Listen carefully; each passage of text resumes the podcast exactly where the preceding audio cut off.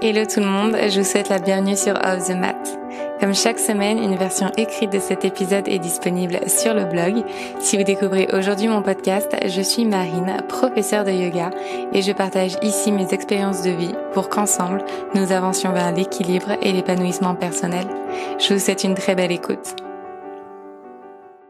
Il y a quelques temps, je postais sur Instagram un texte dans lequel je vous parlais de la productivité. J'ai grandi avec cette idée que pour vivre, pour survivre même, il fallait travailler dur pour gagner beaucoup d'argent. Et je pense que vous qui m'écoutez avez probablement grandi avec cette même idée. Parce que l'argent que l'on gagne nous sert dans un premier temps à subvenir à nos besoins primaires, manger, se loger. Et plus l'on gagne, plus on s'assure finalement une sécurité sur le long terme, mais aussi un confort. C'est ce qu'on définit comme étant le niveau de vie ou encore la qualité de vie. Ça fera bientôt quatre ans que j'ai quitté ma vie d'employé pour me lancer dans l'entrepreneuriat. Et deux ans que je vis d'un métier digital depuis Bali.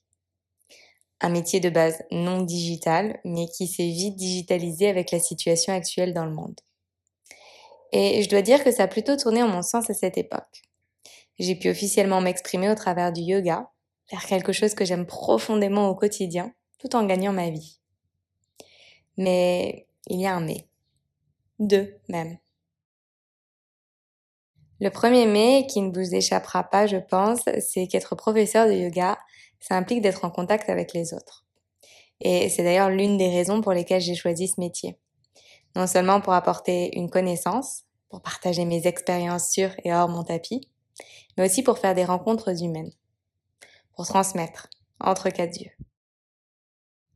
J'ai l'impression que l'enseignement s'est digitalisé, que le yoga est devenu de plus en plus tendance.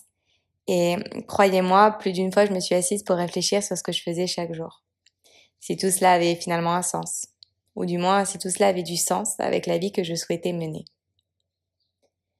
Lorsque je lis vos messages, vos commentaires, je sais au fond de moi que tout ce que je vous délivre ne passe pas inaperçu et a un impact sur chacune, même chacun d'entre vous, qui me suivez sur les réseaux et déroulez chaque semaine votre tapis de yoga avec moi. Je le sais, mais je ne le vois pas. Et c'est un mais de mon quotidien que j'ai encore du mal à avaler. Le second mais, lui, est indirectement lié à l'enseignement du yoga, mais davantage à celui de l'entrepreneuriat je me rends compte que travailler seul et à son compte nécessite autant de discipline que de créativité. Que tout repose sur nos propres épaules et qu'il existe une sorte de course à travailler toujours plus. Que lorsque l'on prend quelques heures, voire jours, pour couper, notre business s'écroule, notre culpabilité grandit. Étant moi-même passionnée par mon métier, travailleuse acharnée et incroyablement créative, eh bien, je me rends compte qu'à trop vouloir faire, je me suis abîmée à vouloir faire toujours plus, je me suis fatiguée et j'ai perdu la raison pour laquelle j'ai commencé ce métier. À l'heure à laquelle je vous écris ces lignes, je n'ai pas du tout trouvé les réponses à ces réflexions. Et je vous rassure aussi, il n'est absolument pas question de vous dire au revoir, adieu ou quoi que ce soit du même ton. La réflexion que je porte avec vous ici, c'est celle de trouver l'équilibre entre la productivité et le repos. Car oui, notre société nous fait culpabiliser lorsque l'on se repose, lorsque l'on prend des vacances, lorsque l'on pense à soi, lorsque l'on dépense l'argent que l'on vient juste de gagner, tout simplement lorsqu'on se fait plaisir. La société récompense ceux qui font. Et c'est un cycle infini qui se répète encore et encore. Alors, je me suis arrêtée il y a quelques jours et j'ai levé la tête pour observer. J'ai tapé du poing contre moi-même car vous dites probablement que je choisis mon rythme, que je choisis mon quotidien. Et dans la théorie, vous avez complètement raison. Mais il y a toujours cette petite voix au-dessus de soi qui continue de résonner. Si tu ne fais pas, tu ne pourras subvenir à tes besoins et tu ne pourras t'accorder les plaisirs du quotidien. Alors, voici l'un des conseils que j'aimerais partager avec vous si vous vous trouvez confronté à ce dilemme. Celui de choisir entre vous, votre bien-être et vos désirs profonds, et ce que la société vous demande de faire. Mon conseil, c'est de prendre une pause, de sortir un et d'écrire. J'ai commencé à écrire à quoi ressemblerait ma vie idéale, personnellement mais aussi professionnellement. Et qu'est-ce que je pourrais changer dans ma vie aujourd'hui pour être davantage alignée avec mes désirs? J'ai réalisé que travailler plus et gagner plus ne me rendait pas davantage heureuse. J'ai réalisé que dans ce jeu, dans ce challenge que je m'étais lancé, j'avais dirons-nous gagné et perdu à la fois. Se pose ainsi la question du juste milieu ou du juste équilibre. Comment puis-je trouver davantage d'équilibre dans ma vie actuelle? Et cet équilibre est-il compatible avec mes aspirations autant qu'avec mon niveau de vie actuel? Qu'est-ce qui me rend moi profondément heureuse?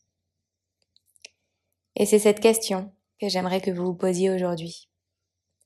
Si vous vous détachez de ce que l'on attend de vous et que vous vous concentrez sur le quotidien que vous aimeriez vivre, à quoi ressemblerait votre vie de tous les jours? Je suis convaincue que quel que soit le chemin que l'on prenne, il y aura toujours des avantages et des inconvénients. Je le sais parce que été dans beaucoup de cas de figure différents d'un point de vue perso autant que pro. Je suis aussi convaincue que nous avons les ressources nécessaires en nous pour créer la vie à laquelle nous aspirons. Qu'il y a toujours des solutions, à défaut de compromis, pour accomplir ces choses qui font partie de nos priorités.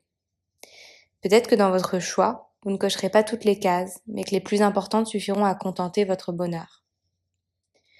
Nous vivons dans un monde dichotomique et nous portons en nous cette dualité. Et c'est avec cette dualité que nous devons vivre.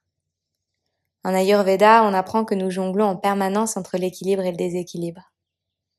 En prendre conscience, c'est la première étape pour se réajuster. Je n'ai pas envie de terminer cet épisode de podcast un peu classiquement en vous disant qu'il suffit de trouver l'équilibre entre productivité et repos, entre faire et ne rien faire parce que la théorie me semble un peu trop idéaliste et un peu trop utopique. En tout cas pour moi. Et cet état parfait d'équilibre, j'ai beaucoup de mal à croire que nous pouvons l'installer et le conserver sur le long terme. Mais peut-être est justement là le défi de notre vie. De nager dans l'équilibre, de se laisser plonger dans le déséquilibre pour initier le changement en nous. Peut-être est-ce à ce moment-là que certains chapitres se terminent pour ouvrir la porte à de nouveaux. J'aime le changement, même s'il est rempli de questionnements et d'incertitudes. Je n'ai pas peur du changement, car il me notifie que j'évolue. La vie, ce n'est pas une ligne horizontale sur laquelle nous avançons. La vie, c'est un chemin rempli de bosses et de virages, qui nous permet finalement de grandir et de vivre peut-être 15 vies en une, si nous le souhaitons. Vous n'avez pas besoin de rester là où vous vous trouvez pour le restant de vos jours. D'ailleurs, si vous lâchez complètement prise, la vie vous portera vers des contrées bien différentes, année après année. Vos voyages, vos rencontres, tout ça, ça va faire évoluer la personne que vous êtes aujourd'hui. Vous n'êtes pas la même personne aujourd'hui que vous étiez hier, et vous n'êtes pas non plus la même personne que vous serez demain. C'est ça la vie. Alors ne luttez pas contre le changement, osez l'accueillir.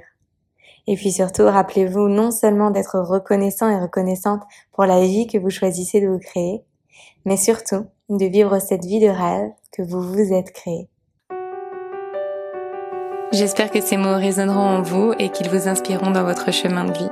Si cet épisode vous a plu, n'hésitez pas à écouter le reste de la playlist et à rejoindre dès aujourd'hui Luna, une communauté bienveillante que j'ai à cœur de guider chaque semaine vers le bien-être et la pensée positive au travers de mots doux inspirants. Encore merci pour votre écoute et je vous dis à très vite.